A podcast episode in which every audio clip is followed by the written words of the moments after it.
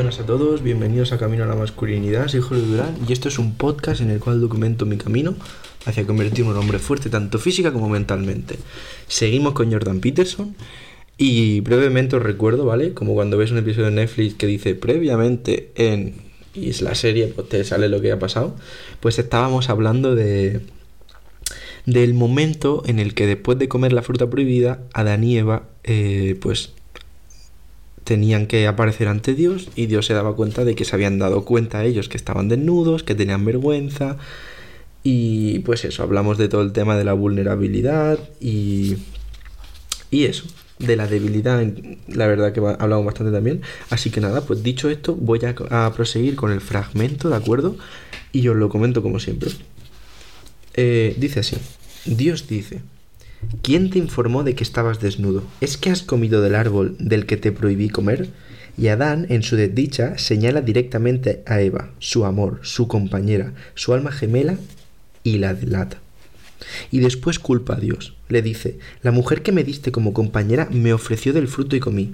Qué patético y qué exacto. La primera mujer llenó al primer hombre de inseguridad y resentimiento. Entonces el primer hombre culpó a la mujer y después a Dios. Y así es exactamente cómo se siente hasta el día de hoy todo hombre rechazado. Primero se siente pequeño delante del objeto potencial de su amor, después de que ella haya denigrado su idoneidad reproductiva. Entonces maldice a Dios por haberlo hecho tan perversa, a él tan inútil si es que tiene un poco de sentido común y al propio ser tan profundamente defectuoso. Y entonces se entrega a maquinar una venganza, una actitud profundamente despreciable y absolutamente comprensible.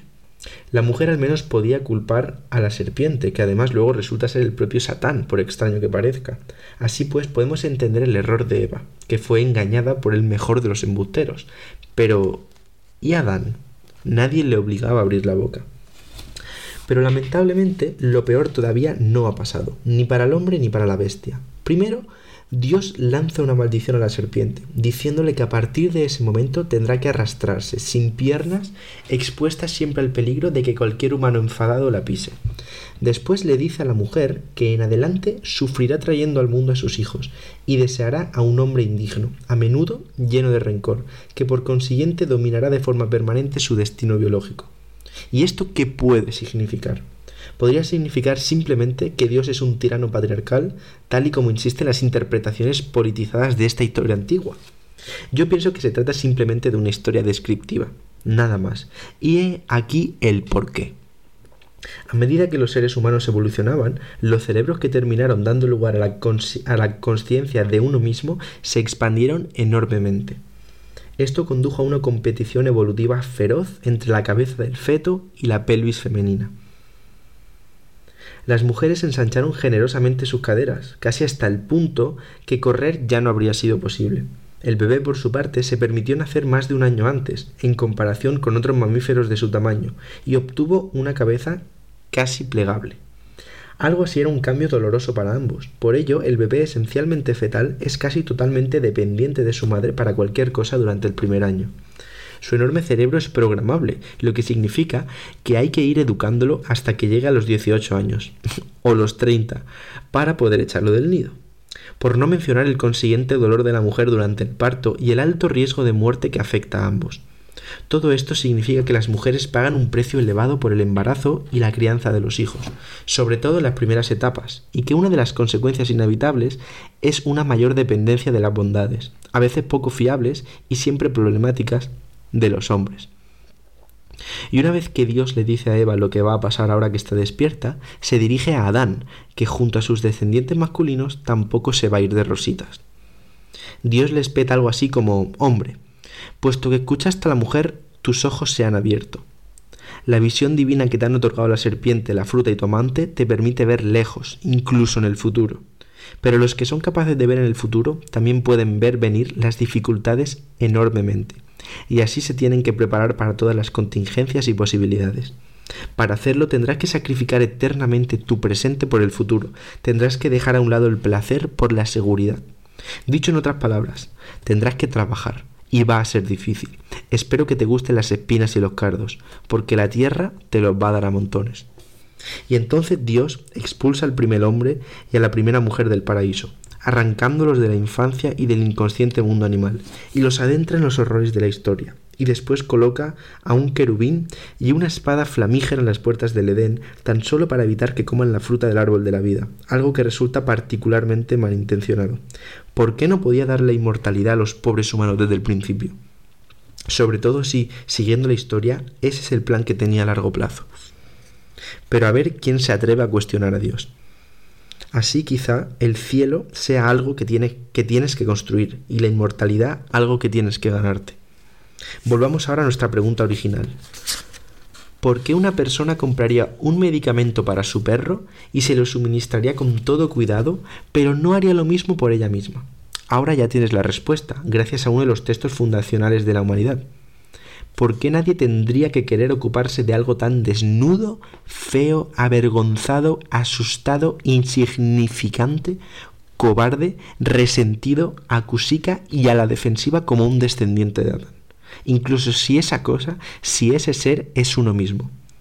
Y aunque lo diga en estos términos, no es mi intención excluir a las mujeres.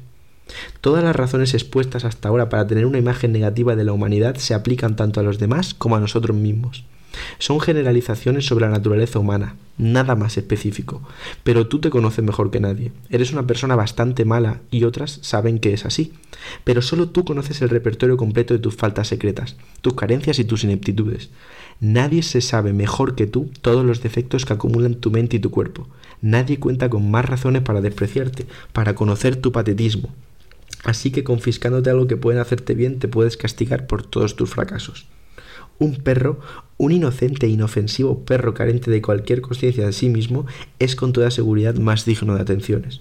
Pero si todavía no te has convencido, consideremos otro asunto vital. El orden, el caos, la vida, la muerte, el pecado, la vista, el trabajo y el sufrimiento. Todo esto no les basta a los autores del Génesis ni tampoco a la propia humanidad. La historia continúa, con toda su catástrofe y tragedia, y sus protagonistas, es decir, nosotros, tienen que asumir otro doloroso despertar. Se nos condena ahora a contemplar la propia moralidad. Bueno, pues este ha sido el fragmento de hoy que nos viene a dar la respuesta, ¿no? A la razón por la que no nos prestamos atención a nosotros mismos y por qué cuidamos de un perro y no de nosotros. ¿De acuerdo? Eh, básicamente usa la historia que hemos comentado, la de Adán y Eva, para explicarnos el por qué, el por qué nos dejamos de lado. Básicamente la respuesta que ya hemos dicho es que por qué tendría alguien que querer ocuparse de algo tan despreciable, ¿no? Como un descendiente de Adán, aquel que tiene miedo, aquel que es, pues eso, que tiene rabia. ¿De acuerdo? Y nos habla de que esto es debido a que tú, o sea, la gente puede conocer tus defectos, pero tú los conoces mejor que nadie. Conoces defectos que gente ni siquiera se puede pensar que tienes. Y ese es uno de los motivos por los cuales cuando no estás viviendo una vida con objetivos y una vida en la cual quieras mejorar, en los momentos en los que tienes que cuidarte, te da igual, te das igual a ti mismo. Por la sencilla razón de que piensas que no vale la pena. Eso es así. Cuando tú no te estás cuidando y cuando tú no estás yendo al gimnasio y no estás comiendo sano, es porque piensas que no vale la pena. Porque si pensases que vale la pena, te aseguro que sí que harías todas esas cosas. En cambio, respecto a tu perro o a tu gato o a lo que sea que tengas, sí que piensas que vale la pena. Y por eso le das todas las medicinas y por eso le compras una comida buena y por eso te encargas de que coma cada día y que salga a la calle. Porque no pienses que no lo merezca. En cambio, instintivamente, bueno, instintivamente más bien subconscientemente, crees que tú no mereces esas cosas. Y eso es lo que tienes que cambiar. Y eso es lo que quiero conseguir que cambies con este podcast y lo que vamos a ir viendo a lo largo de, de esta regla, ¿de acuerdo? Así que nada, Hostia, perdonad que se me ha quedado la voz atrancada ahí. Que espero que os haya gustado el episodio. Que espero que tengáis ganas de los próximos episodios de Jordan Peterson porque vienen cargaditos de cosas muy interesantes.